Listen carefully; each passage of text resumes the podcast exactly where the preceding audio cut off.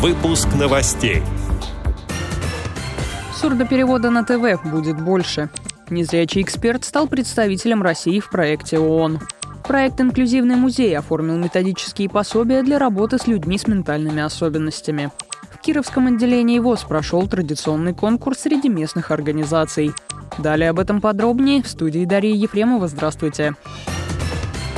Сурдоперевода на ТВ будет больше. Широкую доступность новостных передач для граждан с нарушениями слуха поручил обеспечить президент Владимир Путин. Для этого в госпрограмме «Доступная среда» необходимо увеличить объем субтитрирования телепрограмм. Соответствующие предложения подготовят Кабмин и Всероссийское общество глухих. Кроме того, глава государства потребовал от Минздрава до февраля улучшить качество получения медицинских услуг слабослышащими и глухими гражданами в период ограничительных мер, связанных с пандемией, пишет Инваньюз.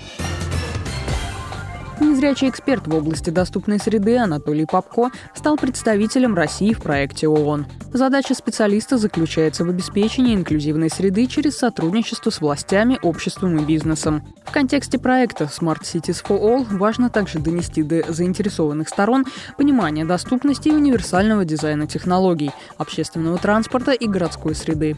Главная миссия направления – устранить цифровое неравенство, сделав информационно-коммуникативные технологии одинаково доступными для людей с инвалидностью и пожилых граждан, сообщает информационный портал реабилитационной индустрии России. Отмечу, что сегодня Анатолий Попко является консультантом ряда государственных, финансовых и культурных организаций. Он входит в группу авторов, разработавших российский национальный стандарт цифровой доступности. Проект «Инклюзивный музей» оформил методические продукты для работы с людьми с ментальными особенностями. Материалы основаны на изучении зарубежной и отечественной практики. Учебное пособие содержит набор мероприятий и условий, которые должно обеспечить учреждение культуры для формирования доступной среды для людей с обозначенными выше нарушениями. Важной составляющей нового документа является определение терминов и понятий, наиболее часто применяемых в коммуникациях с такой категорией граждан. Кировской региональной организации ВОЗ в заочном формате прошел традиционный конкурс «Наша местная самая чудесная». Мероприятие посвящено 75-летию Великой Победы. Для творческого состязания семь подразделений представляли видеоработы.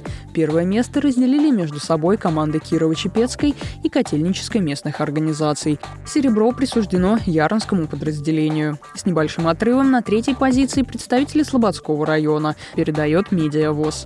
Эти и другие новости вы можете найти на сайте Радио ВОЗ. Мы будем рады рассказать о событиях в вашем регионе. Пишите нам по адресу новости собака ру. Всего доброго и до встречи.